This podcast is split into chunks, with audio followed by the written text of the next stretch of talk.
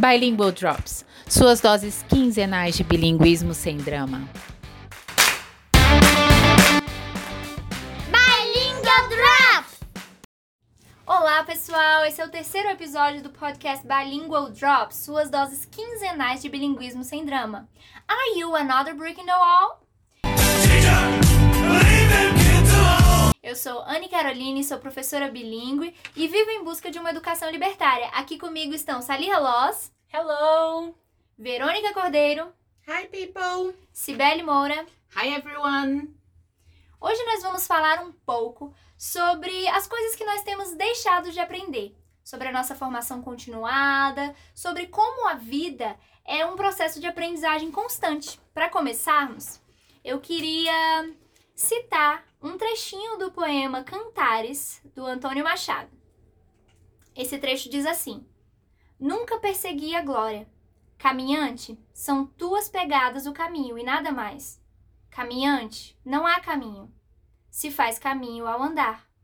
Ao andar, se faz caminho, e ao voltar a vista atrás, se vê a senda que nunca se há de voltar a pisar. Caminhante, não há caminho se não há marcas no mar. Faz algum tempo neste lugar, onde vejo os bosques se vestem de espinhos.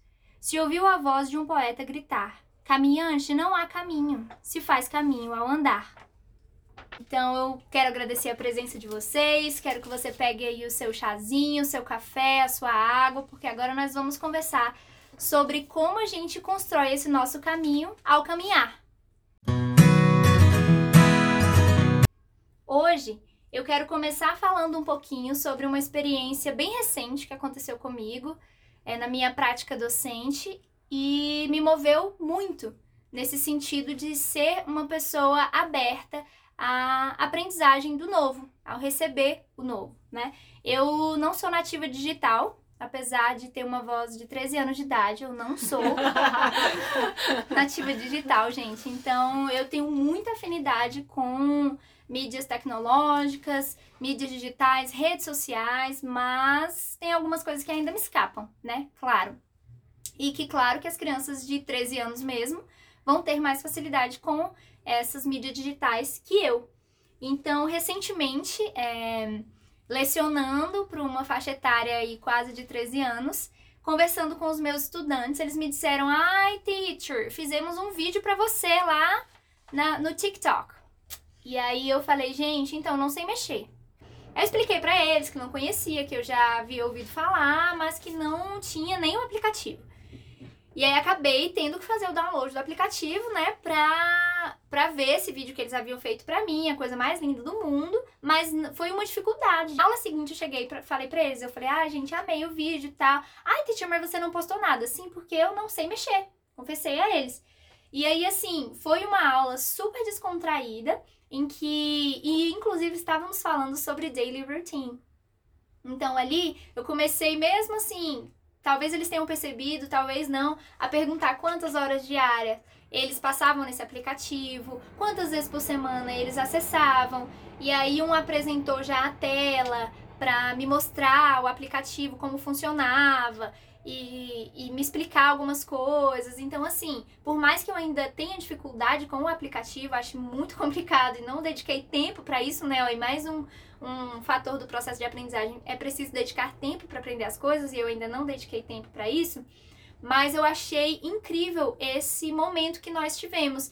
E talvez se eu não tivesse é, dado essa abertura para que eles falassem sobre uma coisa que muitas vezes pode ser considerada banal, né? Mas que é ali da cultura deles, é, eu não havia é, descoberto tantas coisas, tanto sobre o aplicativo, quanto me colocar nesse lugar de que eu não domino as mídias digitais todas e também aprender coisas sobre eles. Descobri que muitas das palavras que eu trabalho em sala, que eu ainda não havia explicado e que eles sabem, vêm de lá. Então, eu achei assim fantástico, aprendi muito com eles. É, dediquei já um tempo para isso e tivemos um momento de bonding assim essencial, porque nós conversamos muito sobre isso, trabalhamos um vocabulário que eles não conheciam, e aí a partir de então, todos os dias eles me perguntam algumas coisas em inglês, e claro que eu, eu tento trazer isso para o nosso contexto, mas eles estão sendo incentivados por esse aplicativo, uhum. sabe? E aí, assim, eu, enquanto professora lá, né, no início da minha carreira, era muito crítica de aplicativos, sabe? E hoje, não só por conta dessa experiência, mas eu me coloco muito nessa posição de perceber que não existe só o professor, né? Uhum. Existem tantas ferramentas e tanta coisa legal para as pessoas praticarem. E eu não posso dizer que, por exemplo, uma estudante mencionou a palavra happiness. Na hora que a gente estava trabalhando essa palavra, ela já sabia. E ela me disse que conheceu através de uma música. Eu não posso negar, não posso tirar é, do aplicativo esse mérito por ter incentivado, por ela ter aprendido essa palavra, seja lá qual foi o percurso que ela traçou. Né? Eu não posso tirar dela e do aplicativo esse mérito. Então, é, eu acho que isso aí me ensinou essa lição de, de sair desse meu lugar só de trazer coisas novas, porque eles também têm muito o que trazer. É aquela discussão sempre velha de Paulo Freire e de tantos outros, que o estudante não é uma tábua rasa, né? Não Sim. é um potinho vazio, como a gente já falou aqui. Por mais que eu ache que eu já tenha essa postura, me moveu muito, né? A gente sempre perceber que a gente pode ir um pouquinho mais. Isso aconteceu comigo há uns anos atrás, mas foi não foi com, com o TikTok, né? Foi com o Snapchat. Eu já achei o Snapchat assim, o, o auge. Eu falei, gente, isso é moderno demais pra mim. eu lembro de alguns alunos comentando, tia, olha o Snapchat. E eu falei, meu Deus, como faz isso? Tipo, eu não tô entendendo pra onde vai. E o Snapchat foi uma dificuldade para eu entender como é que funcionava. Quando veio o TikTok, eu falei, ah, eu nem vou tentar. Eu, eu juro que eu tive esse, sabe? Eu falei, não, não dá. Mas aí eu fiquei curiosa e eu fui procurar. E quando eu entrei na plataforma, né, que você baixa o aplicativo, eu olhei e falei, meu Deus, tem um mundo de é coisa mundo. acontecendo. É. Assim, para onde a gente não vai? É você precisa estar tá inserida naquele meio para você entender as referências, para você entender é, como é que funcionam os challenges e tudo mais, da onde vem. O, é. Assim, é engraçado que até, até a comédia é diferente ali. Não sei se sim, vocês já ouviram, sim. já viram alguns, alguns vídeos que eles simulam algumas situações. É tudo Mais diferente. uma vez a cultura, né? Como sim. a gente coloca. E todo Exatamente. um discurso, não só a língua, mas o discurso composto ali é, é uma. Eu passei esses dias um tempo rolando lá a barra e tal, e tentando entender justamente isso, essa questão, o que, que é a comédia ali, o que, que é engraçado, o que, que são os challenges, de onde as pessoas tiram aquilo. Então, assim, é todo um discurso construído ali que aquela comunidade se entende. Exatamente. E eu me afundei de um jeito, gente, que a minha família não me aguenta. Eles me vêm com o telefone na mão e já falam: ah, não, já vem ela com o TikTok. Aí tá lá você, ó. eu fiz um estágio, né, com a minha irmã, mas não, eu fui pra Fortaleza né, em julho, visitar minha família. Falei, pelo amor de Deus, senta aqui, me explica me como tudo, faz. Me ensina. Aí ela me explicou uma coisa ou outra, aí depois eu pude, já tive uma certa autonomia ali no aplicativo. Ah, já você já nós podemos ver pelos vídeos, sim. Você já domina. Já, domina. já domino ali.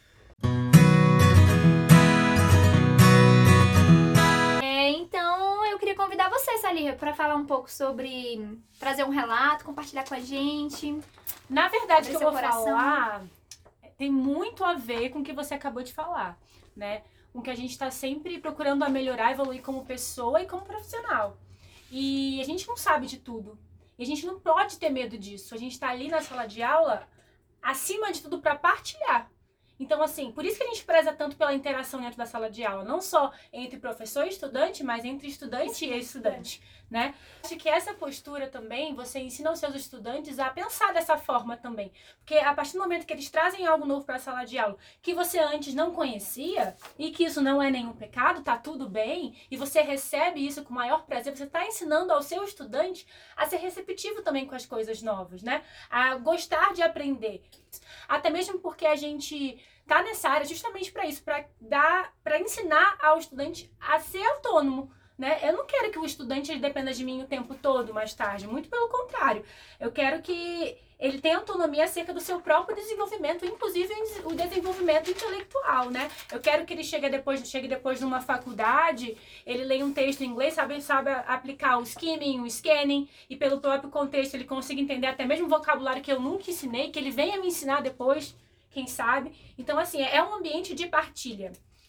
Os meus estudantes, eles são maravilhosos e eles são viciados em Discovery Channel. E eu, apesar de ser formada em letras, eu dou aula de ciências em inglês. E eu lembro um dia que a gente estava falando sobre ovíparos. E aí eles chegaram, não, Miss, tem que te contar o que, que aconteceu. Eu vi lá no Discovery Channel o que, que acontece com Sharks. É uma verdadeira chacina. É uma, é uma verdadeira luta pela sobrevivência dentro da barriga da mãe, porque é um comendo o outro, enquanto quando eles começam a sair dos ovos, enfim. Eu achei o um máximo. Isso acontece constantemente, porque eles já viram que eu não os corto. Muito pelo contrário, eu vou dando corda para saber o que, que eles têm background para, enfim, contribuir, dividir né? e contribuir para minha sala de aula. Eu acho isso maravilhoso. Fico extremamente feliz, inclusive. Isso que eu trouxe hoje para partilhar com vocês, assim, essa esse realmente ver a sala de aula como um lugar de partilha, não só entre professor e estudante, mas entre estudantes e estudantes. Mais uma vez eu acho essa questão de se abrir para é ver o outro, né? Ver o outro na sua integralidade. Não ver, sei lá, uma criança de 10, 11 anos taxada como uma criança de 10, 11 uhum. anos apenas por o que X, Y, Z disseram sobre o que uma criança de 10, 11 anos deve fazer. E deve, daí, saber. Deve saber. É, é, sabe, assim, estar aberto para para receber uhum. realmente, né? Uma, uma informação que nem eu, inclusive, sabia. Sim. Né? Então, eu não sei de tudo e eu estou aberta. E motivá-lo a pesquisar mais e motivar aos outros. Sim. Né? Afinal, também... é isso que a gente quer para os nossos estudantes, é que Sim. eles sejam autônomos. Essa postura eles... de investigador. Exatamente. É, mas Sim. vocês sabem que isso é um processo, né? É um processo de construção de identidade profissional né? Sim. É um processo que ele começa quando você está saindo do curso, né, de letras ou de pedagogia, você está tentando se encontrar, né? Você tenta, você não sabe qual é a sua identidade, você não sabe qual é o seu papel no mundo, e aí você começa a testar a sua autonomia. Então, inicialmente, o que eu observo, né, quando os professores eles estão começando a atuarem, é que a gente não tem medo, né, do, do, do novo, tem medo de é, não ter um manual para seguir, enfim, justamente porque a gente não se sente seguro né?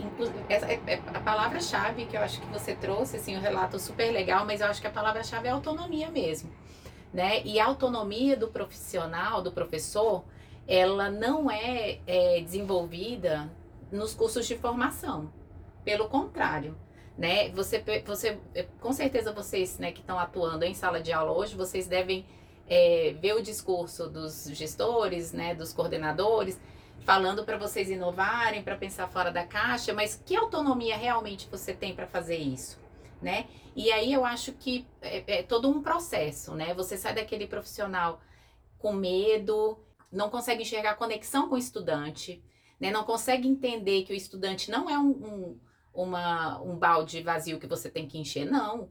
Né? Vocês estão ali num processo de troca, você tem tanto para ensinar quanto para aprender. E aí depois você começa a refletir sobre as suas práticas, né? E aí depois que você começa a refletir sobre as suas práticas, aí você tem embasamento teórico e também tem prática, né, experiência de vida de sala de aula para poder se tornar um profissional crítico, né? Que eu acho que é o ápice, né? Que é quando você realmente, eu, né, eu vejo vocês assim fazendo uma análise, né, com experiência que eu tenho. Eu vejo vocês trilhando esse caminho, né, de, de ir se descobrindo profissionalmente, né, como pessoas autônomas que têm embasamento, que sabem o que estão fazendo e que estão testando. Tem que testar, não pode ter medo, né? Tem que inovar. Inclusive, eu cheguei no momento da minha profissão em que tudo me inspira, tudo ao redor me inspira. Então, eu estava esses dias vendo o quê?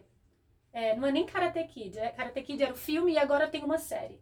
Pronto, já montei um plano de aula em cima Terminei daquilo. Já de assistir, inclusive. Entendeu? Já, já quero. inclusive, Ai, já, é já tá na minha checklist. Cobra Cai. Cobra Kai, gente. Muito, muito legal. Já tá ticado. Inclusive com os, com os atores do original. Não acredito. Sim, ah, sim. Aí já olhei e falei, caramba, se eu fizesse... Aham, uhum, exatamente. Aí eu falei, e se eu fizesse uma aula de defesa pessoal em inglês? Poxa, eles estão lá em casa, né, o tempo todo em frente ao computador, sem se movimentar, enfim, tudo ao meu redor me inspira. É incrível.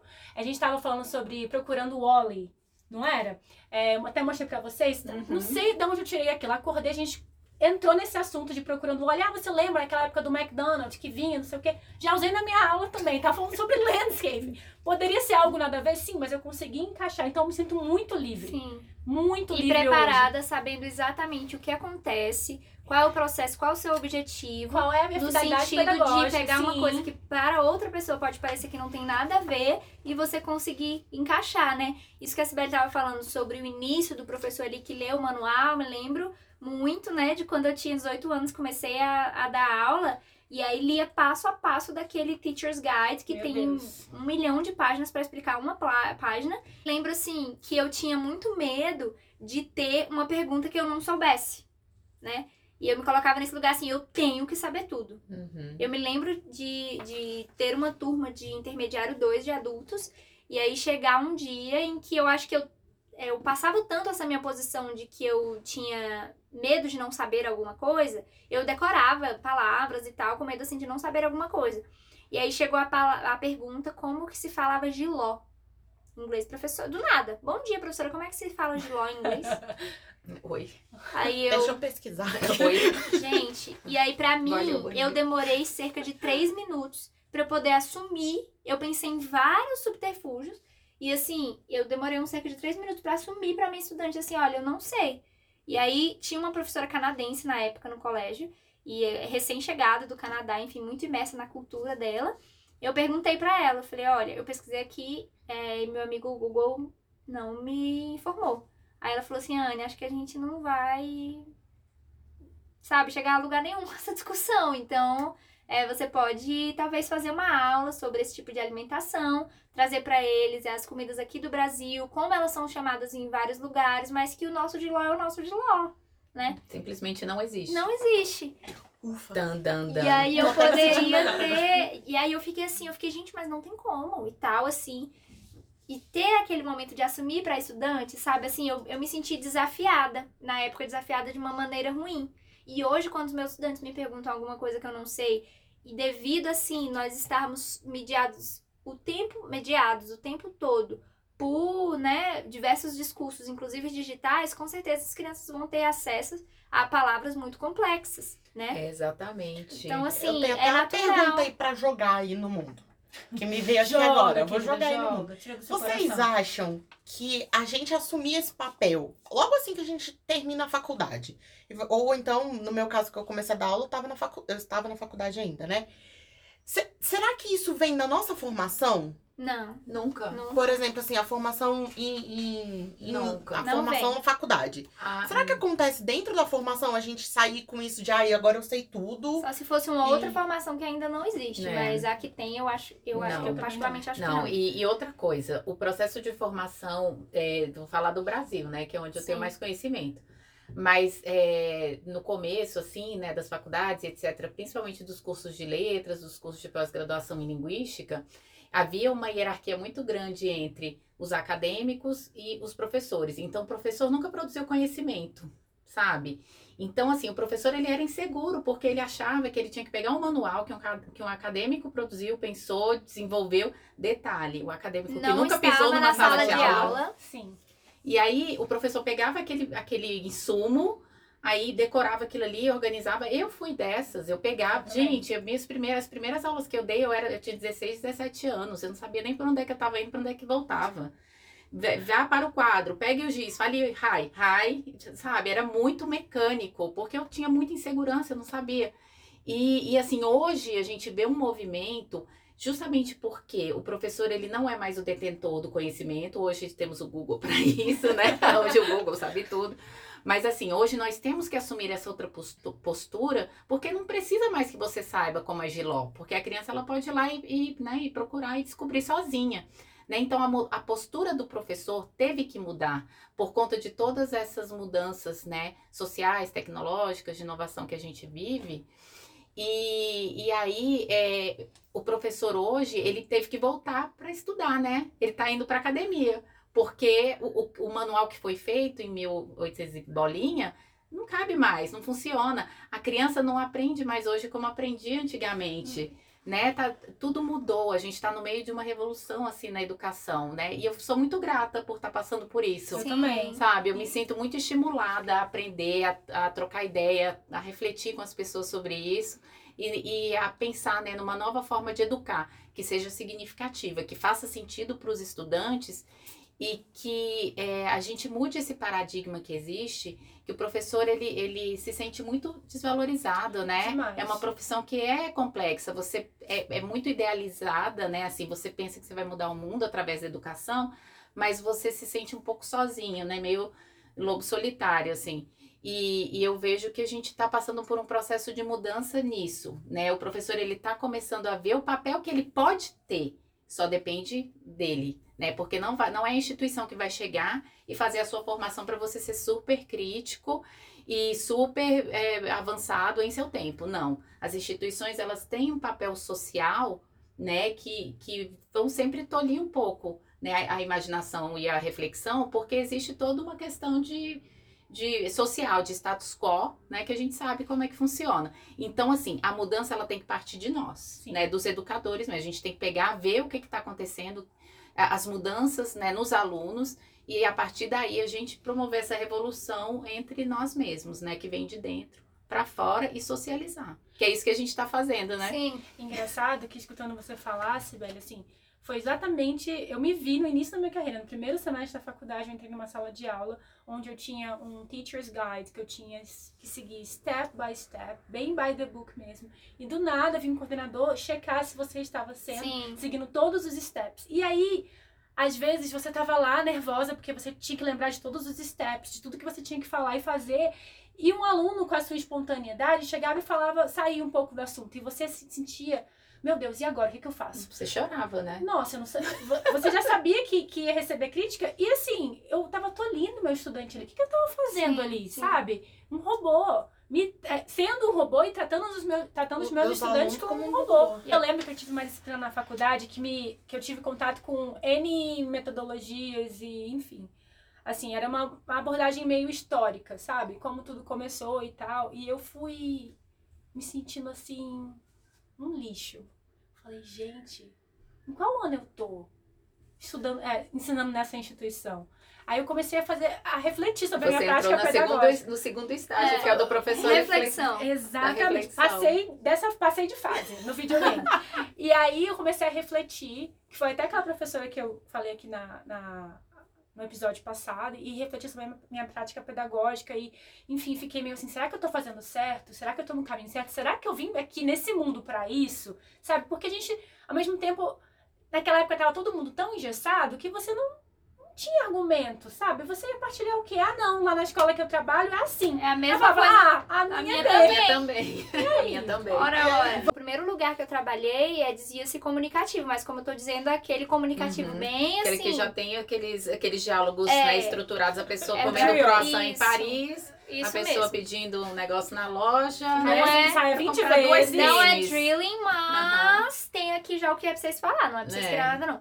E aí, é, quando Criar. alguém vinha me falar assim, tipo, de audiolingual, eu ficava assim, oh no, you're so wrong. Uhum. Sabe? Sendo que Uhum. Trocando ali seis por meia dúzia, minha amiga, o que você tá fazendo? Gente, repeat. Agora você leu o diálogo, agora é você. Agora é você. Agora é você. A and B. Aí vai. Agora você é o A e você é o é. B. Nossa, que loucura. Não, e eu, gente, eu tava pensando aqui, esse movimento da, de metodologias ativas, aprendizagem significativa, a gente fala tanto nisso agora, ele é tão antigo. Ele é desde. Olha, eu, eu tô lembrando aqui do John Dewey que é espetacular, eu, eu recomendo para quem quiser procurar um pouco mais, que é um pesquisador que falava sobre aprendizagem significativa no começo do, do século passado, assim, 1800 e alguma coisa, né, mais ainda para trás. E aí ele já trazia todos esses elementos, né, da aprendizagem significativa, que a, o aprendiz ele aprendia muito mais a partir do momento que ele realizava tarefas, né, é, em contexto, né, e eu fico pensando, gente, por quê, né, por que, que a gente demorou tanto? Né, para ver isso, né? E, e, dentro do nosso contexto de educação bilíngue, eu acho que eu já até falei isso em outro episódio, assim, eu fico muito feliz de ver que eh, nós temos alguns pilares que são exatamente isso, né? Que é a aprendizagem significativa, que é o inglês como meio de instrução, que a gente não tem para onde fugir. Então, às vezes as pessoas falam, ah, mas é, o lá no bilíngue vocês trabalham com que metodologia? Eu falei, nossa, tudo que for de vanguarda a gente trabalha sabe? É, tudo, sim, tudo sim. que é de inovador, tudo, tecnologias, metodologias ativas, ensino híbrido já estão, ó, faz tempo que a gente já tá usando. Isso tá vindo tudo à tona agora. Gente, há quanto tempo? Na primeira escola que eu trabalhei, eu já usava lousa digital. Sim, sim. Entendeu? Então tá vindo Sim. todo esse movimento agora para as demais disciplinas, mas isso pra mim, gente, isso pra mim já Sim. passou há muito tempo. Já, já, já acontece há muito Tanto tempo. que eu acho que quando eles falaram, né, a ago- a aula agora vai ser online, eu falei, ah, ok, deixa eu separar É, o maior espaço no meu problema quarto, nosso não foi casa. esse, né? Foi assim, É, tipo, toda a questão da tipo, pandemia, mas a questão Uhum. do É, ensino a, a remoto ferramenta em é, si não foi problema. É super normal, assim, acho que a gente já estava preparado, né, para usar as ferramentas, né? O que realmente mudou foi é, fazer com que os pais, os estudantes, eles se adequassem, né, Sim. ao, ao movimento do remoto. Eu acho que principalmente na entrega de, de atividades, eu não sei se vocês notaram isso no começo, principalmente. Né, não mandavam nada. Né? Você via as crianças até estavam lá, mas ninguém mandava nada. Eu acho que tava todo mundo com medo de fazer upload ali, não sabia. Sim, sim, o que, que vai. E agora? Eu vou Gente, fazer isso aqui, vou- vai pra onde? Se eu apertar esse botão, será que explode? É. Eu acho que até a dificuldade dos pais em lidar com que às vezes tem mais do que um filho, né? São É, dois, três, gerenciar o tempo da aula, gerenciar ao mesmo tempo. Muitas vezes é uma carga que cai em cima da mãe, que também já trabalha e tem criança. Né, Sibeli? É, Quatro filhos, é talvez? verdade. Mas então, Então, então, acho que eles ficaram meio inseguros também. Acaba que a Foi um criança que é mais velha, né, ela fica meio que. Ela tem uma autonomia maior, porque É. ela já sabe mexer ali no É equipamento, né, e tudo mais. E aí elas também não sabiam lidar muito bem com essa liberdade toda, É. enfim. Na Letramento digital tá vindo aí, forçado ou não, mas tá chegando, né? Verdade. espetacular. Eu vejo um movimento de letramento digital em pessoas que eu jamais imaginaria, né? Em pessoas mais velhas que há pouco tempo não não usavam nem telefone celular, né? Eu vejo assim usando os aplicativos, enfim, porque hoje em dia é assim, se você não não está inserido des- dentro desse contexto de letramento digital, você realmente está meio parado ali não. É. E No é bonde da aquilo, história, assim, né? é todo, todo esse contexto que a gente tá vivendo agora de pandemia e tudo mais, a gente já vinha com esse mo- movimento, mas ainda era tido algo como muito inovador, né? Sim. As pessoas olhavam e falavam, nossa, lá, lá vem o pessoal do essas Inventar a história, vou ter que fazer igual depois. pessoal, Ai, meu Deus, ai, meu? Deus. Olha lá. E eu acho que agora não vai ter mais pra onde fugir. O que tava ainda muito devagarzinho, quase parando ali, esse movimento de, sabe, partir pras outras, pras outras disciplinas também. Agora não tem como Olha que lindo você dando uma de poliana, né? É, Porque ver olha aí, a positivo. pandemia empurrou Olha a educação de alguma forma aí, É né? Vamos ver o lado positivo É, da pandemia. E mostrou que a escola não é só depósito de criança, não é lugar de reprodução de conhecimento, mas é um lugar essencial de socialização. Exatamente, Sim, o papel é. social da escola É, nenhum outro sim, lugar tem, tem. E, e eu acho que serviu também para pensando do outro lado, né, fazendo o devil's advocate, que o, o existem espaços legítimos de aprendizado além da escola também. Sim. Né? Sim. Então a gente viu, né, dos dois lados, né? A escola, eu acho que ela sai fortalecida demais Sai, de sai. tudo isso que a gente está passando. A família se viu num lugar de participar, né? Muitas famílias que ainda não, não tomavam isso pra si acabaram se sentindo obrigadas a entrar nesse processo e estão gostando desse processo, né? E, Que maravilha é participar. e ainda enxergando o seu filho e a sua filha, sabe? Sim. Como um estudante agora. Porque agora eles Uhum. acompanham mais de perto. Porque às vezes era muito complicado a gente chegar numa reunião de pais e mestres e falar, olha, é, durante a aula o seu filho não consegue se concentrar ou algo do tipo. E o pai falava, não, mas em casa ele Sim. não é assim. Então agora eles estão convivendo mais com o filho, principalmente durante as aulas, e tá vendo como é que realmente funciona, sabe? Estão Uhum. conhecendo realmente os seus É. filhos. E conhecendo mais a gente também, né? É. Como que é o nosso processo dentro de sala de aula, como Sim. que cada professor funciona, e eu acho que isso também é. Hoje eu passei por uma situação muito interessante, lá vou eu, né? É, mas assim, calor, né? Primavera aqui no Brasil, essa maravilha. Aqui em Brasília, essa umidade deliciosa. E um calor. E assim, Inexistente. 4 e 15 as crianças já assim. No... Numa sexta-feira, véspera de feriado. Aí eu falei, comecei, e fui, fui, fui, fui. Miss, miss, miss, miss, miss, miss. Eu quero falar, eu quero falar agora. Falei, então, galerinha, põe os dois pezinhos no chão aí. E aí a criança, não, mas eu quero. Eu, tá bom, meu amor, você vai falar, põe os dois pezinhos no chão. Respiramos ali, uma, duas, até que uma mãe mandou no chat assim: é, aqui é a mãe. É, professora, santa paciência, viu? E assim, eu achei muito interessante porque pra mim aquele processo de acalmá-los é tão comum e tão Sim. frequente todos os dias na minha vida e principalmente no colégio em que estamos juntos, ou seja, tendemos a ficar mais agitados, né, a partilhar mais. Eu achei assim fantástico dela pensar assim, nossa, Quanta paciência. Acho que ela já estava incomodada com a situação. Imagina aí se ele tivesse vindo de uma aula de educação física, Sim. né? Imagina? Exato. Ou então tem aquele lanche no, né, no meio ali, né? Dando aquela quebrada também. Eu te- antes da pandemia, gente, eu tinha uma turma infantil 3. E eles falam, eu fazia isso, tinha dia- eu apagava a luz da sala. Eu agora todo mundo com a cabecinha Quiet baixa. time. Colocava aquela musiquinha, sabe? Bem assim. Educação emocional. Já teve né, um aluno também. falando pra mim, ah, não, tinha yoga de novo. Eu falei, yoga de novo, vai lá, vai lá, senta Eu tinha um sininho, que era o sininho do silêncio, Tem que era pra eles se acalmarem. tem que ter toda vez educação que, emocional. toda vez que a gente batia o sininho, eles respiravam. vai fugindo do controle ali, né? E às vezes é é até uma questão da formação dos professores também, mais uma questão pra colocar, né? Assim, às vezes é, gera uma carga emocional muito grande pro professor e a gente gerencia muitas emoções ali ao mesmo Sim. tempo. É, É. E eu acho que o professor, dentro do processo de formação, ele precisa encontrar estratégias para utilizar né, esses, esses subterfúgios. Por exemplo, aula de yoga, fazer uma meditação. E, e detalhe, gente, a gente fala disso, aí alguém né, que está ouvindo pode pensar, nossa, mas aí vai fazer a aula lá e vai atrapalhar a aula de inglês. Yoga em inglês, meditação em Exatamente. inglês, tudo, né, dentro de um contexto ali, você acaba, né, é, é, promovendo é, o aumento do repertório da criança naquele idioma de forma muito mais significativa que através de uma atividade que para ele é legal, é prazerosa, Isso. né, no, que não tem E que aquela, talvez, assim, se você tivesse seguido, por exemplo, hoje, nessa questão específica, eu tinha duas coisas planejadas pra fazer. Acabou que eu só fiz uma. A outra era um game que eu resolvi pular porque eu vi que eles estariam muito agitados. Então, assim, eu penso que se tivesse ido praticar aquele vocabulário ali, eu não teria, um, talvez trazido esse vocabulário de, de, né, da meditação, de se acalmar, as palavrinhas-chave com relação a isso. E também Qual teria eu teria perdido. deles, né? Eu teria também. perdido até essa questão do que eu Uhum. queria mesmo passar. Uhum. Porque é uma agitação muito grande, natural, né? Os seres humanos têm emoções, gente. Não vamos, pelo, pelo amor de Deus, falar pra criança quietar, Quer sentar tá, é. e pronto, que não é assim, né? Não, sabe, você, você tá falando do, né, dessa, dessa habilidade, né, dessa flexibilidade do professor em ter um plano B, gente, espetacular, né? Como é importante você ter essa inteligência, essa maturidade para ver que de repente para aquela aula que você planejou tão lindamente durante a semana toda, aquilo ali que você planejou lindamente não vai rolar, Sim. né? E você partir ali do que você está observando na sala e usar outras estratégias, né? Você ter ali um monte de cartinha na manga que você pode usar para que a carga emocional não fique pesada para você, você se sinta frustrado e as crianças elas acabam, né, absorvendo Nossa, esses sim. sentimentos que a gente traz também, e mesmo né? quando, por exemplo, no meu caso, já havia dado essa aula em duas outras turmas. Hum. E em tese, né, tinha funcionado, assim, bem entre aspas, né? Tinha ido. E aí, nessa última, ter que entender também que aquelas crianças específicas são Uhum. outro grupo de crianças. Eles não Sim. cabem dentro da forma das outras crianças, né?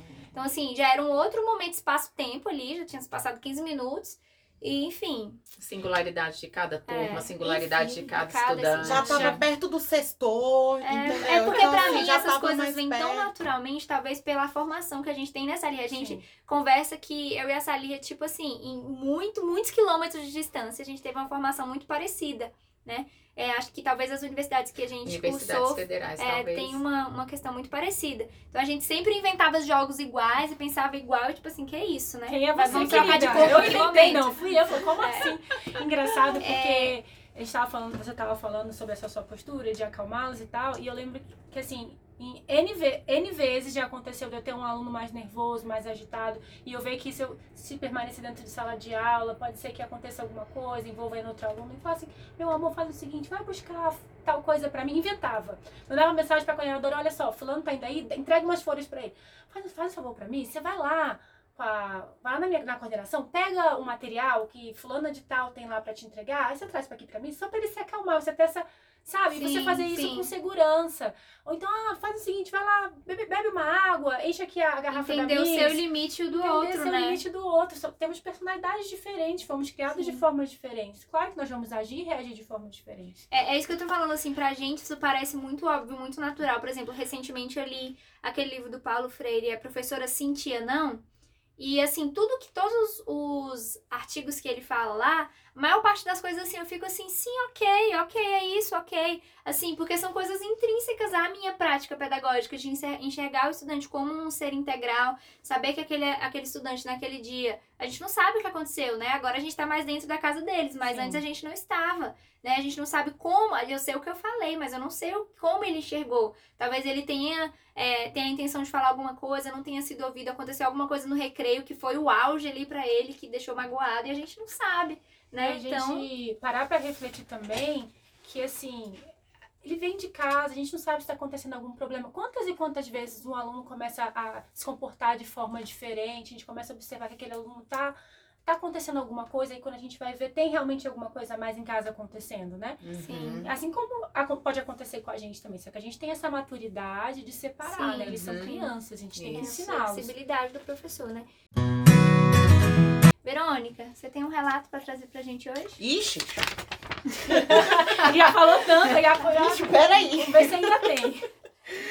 Então, eu queria começar com o- pensando assim. Quando a gente pensa em inovar em sala de aula, e aí é bem o que a Sibeli falou, né? E vou fazer aqui o, o advogado do diabo.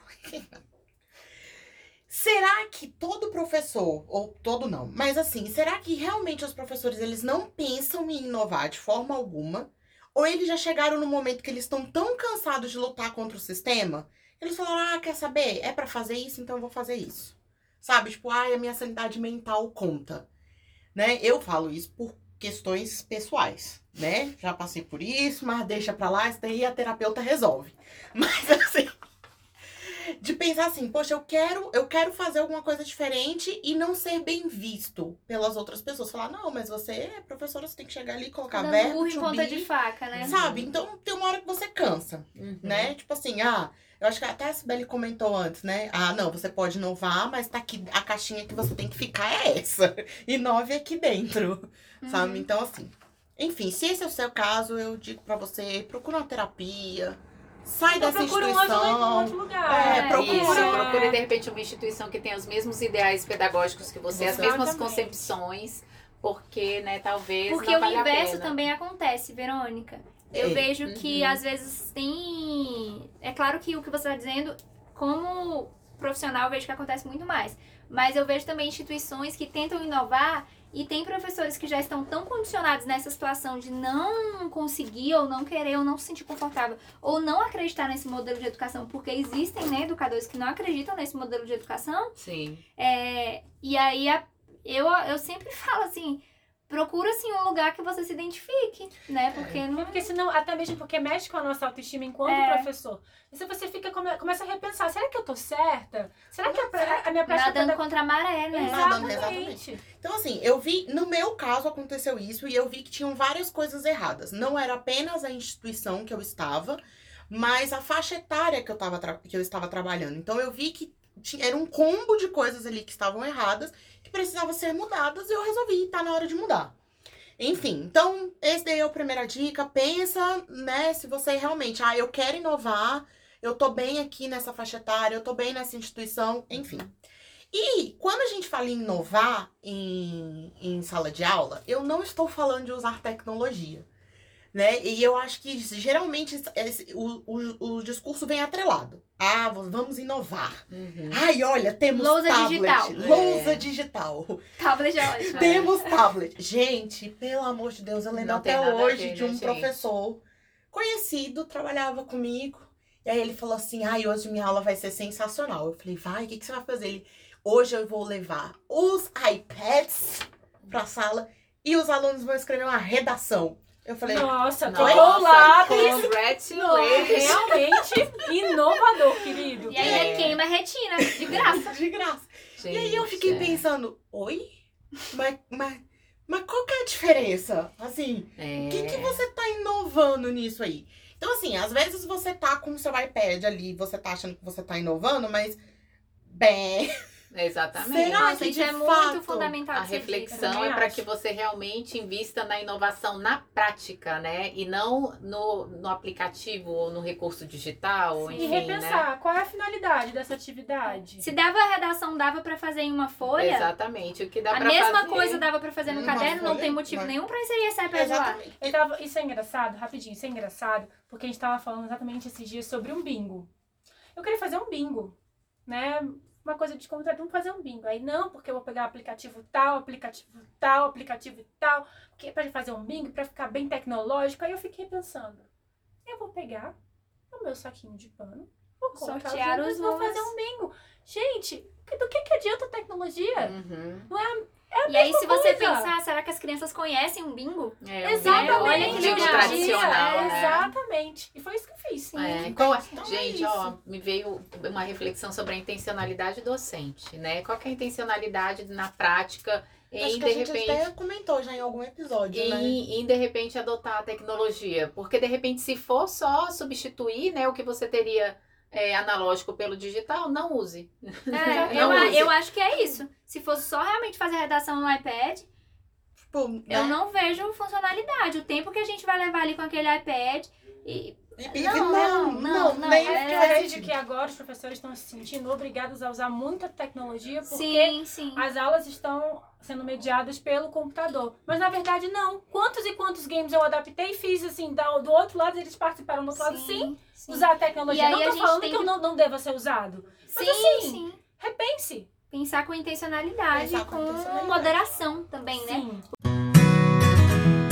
Uma outra inovação que eu achei fantástico e aí eu queria compartilhar e eu para mim foi uma baita inovação.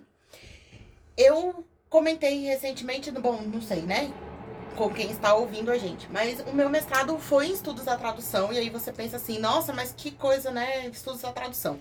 Só que eu não estudei a tradução da, do inglês para o português. Ah, como que eu vou traduzir isso daqui?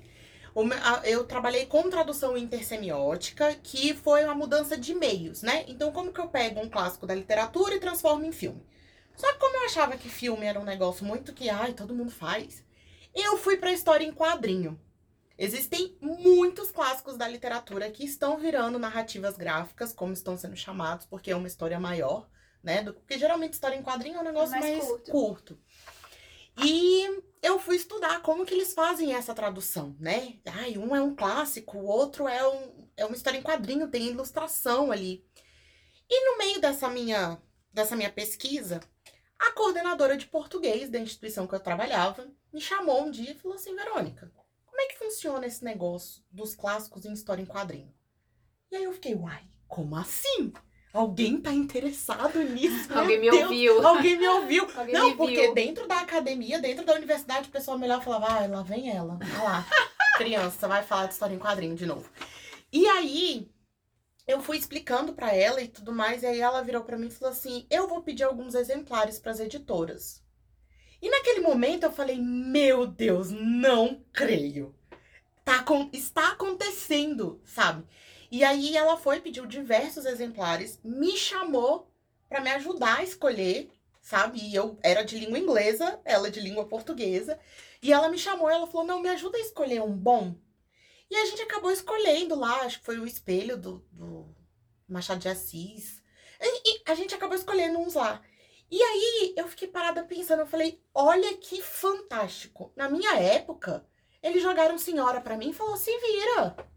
Sabe? E eu, com 12 anos, queria que eu entendesse que aquilo, aquele livro que eu tava lendo, que a pessoa passa, sei lá, um, uma página inteira, Na ou duas ouvidor. páginas Na inteiras, rua do ouvidor.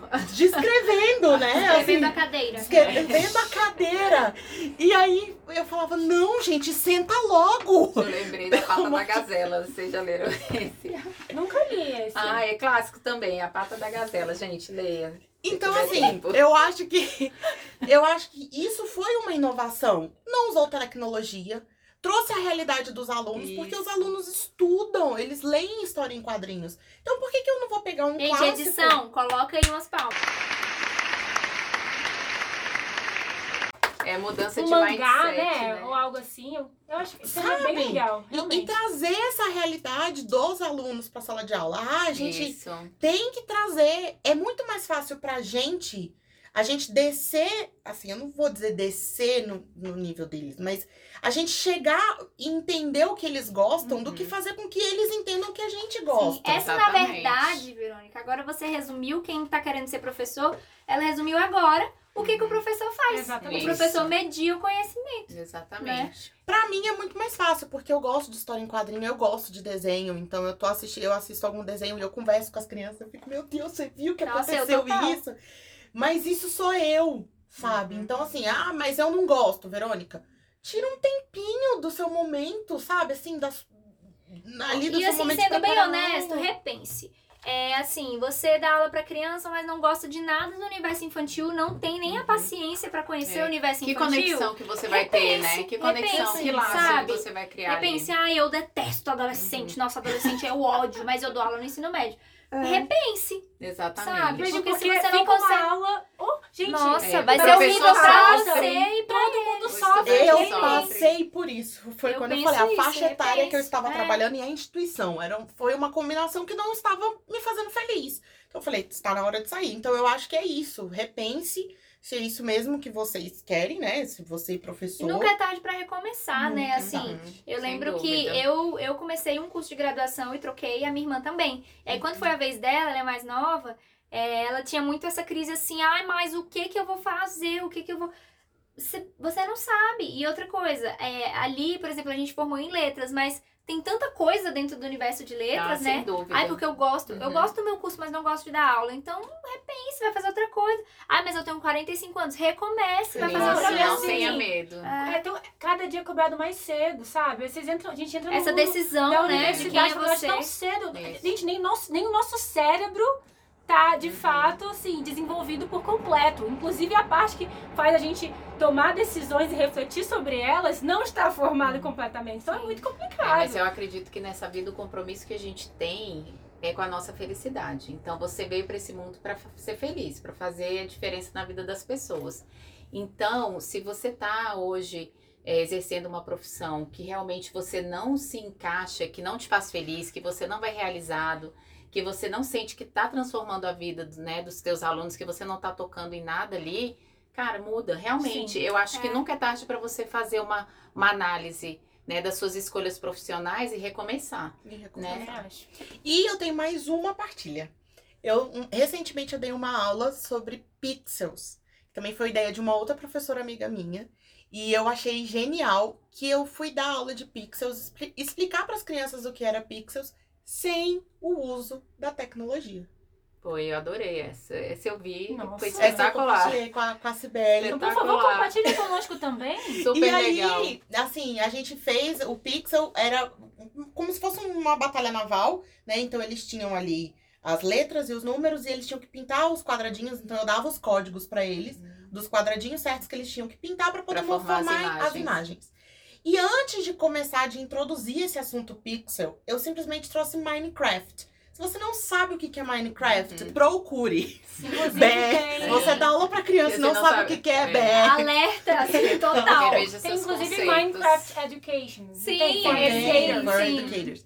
Eu nunca joguei Minecraft, mas eu simplesmente entrei no Google, peguei uma imagem do Minecraft, coloquei lá e bastou isso. Eu Você já Já ganhou, sou- você já, ganhou já aquela rolou a conexão. É. Os meninos ganhou. já ficaram, tia, oh Minecraft. Eu falei, então, me explica como é que funciona.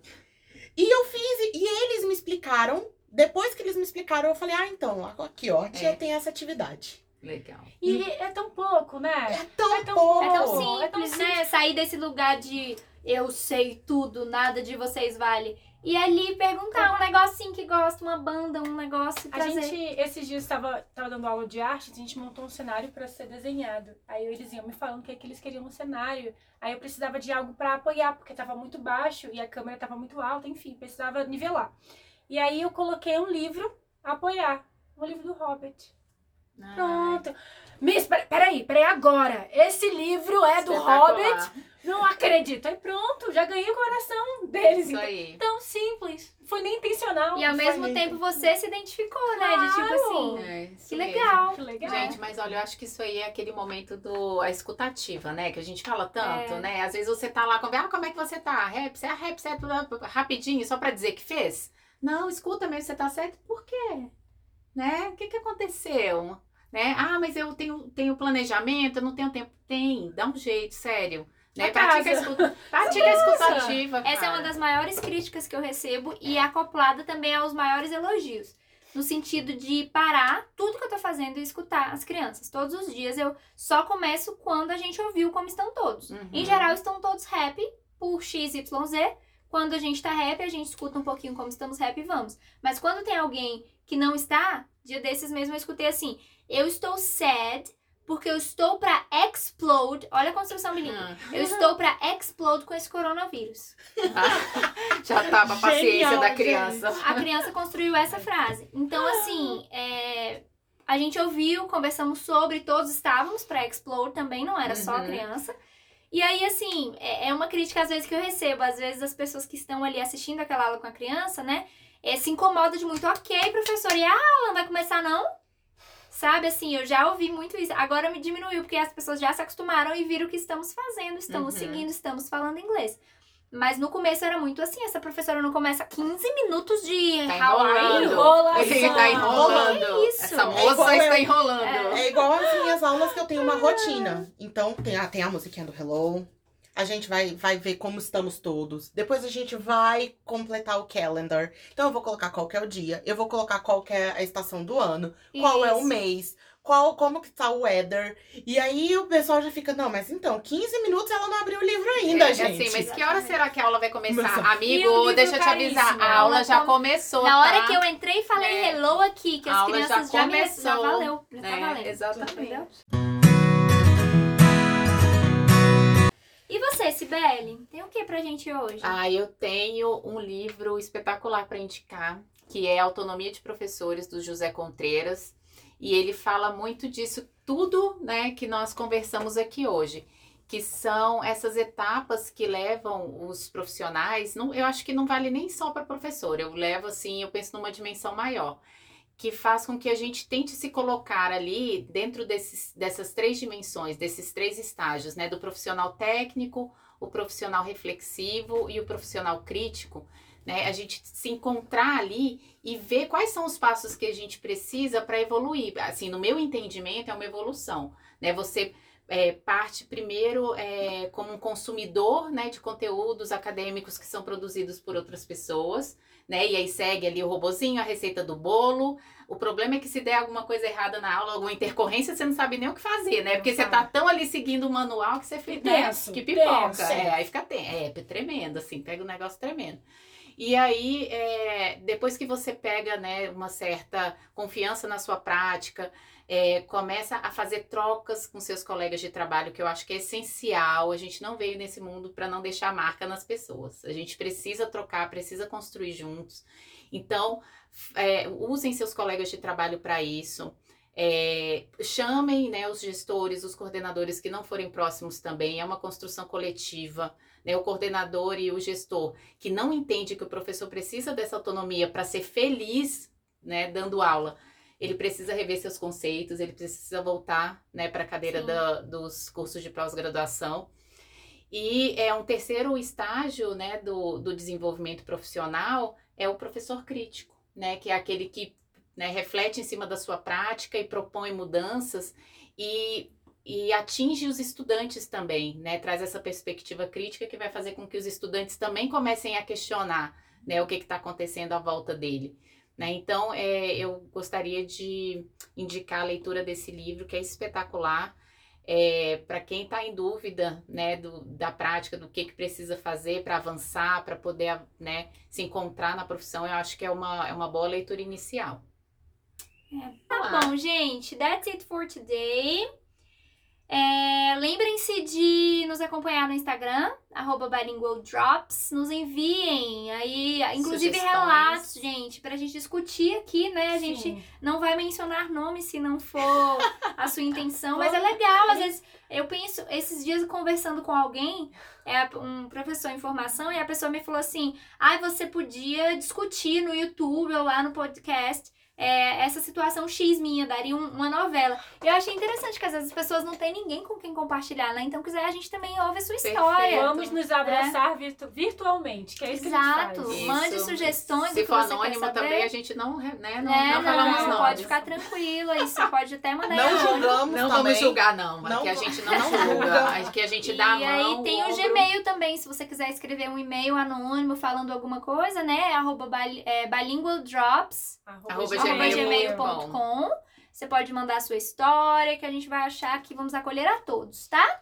Então é isso por hoje, pessoal. Espero que vocês tenham gostado do episódio, tanto quanto a gente gostou de falar muito aqui. E nos encontramos em 15 dias. Esse episódio vai dar pra ouvir um pouquinho, um pouquinho, né? Ver esse episódio durante uma semana. Duas. Escuta um pouquinho aí And I cada hope dia. to see you soon. Bye bye. Bye, bye, guys. the drum!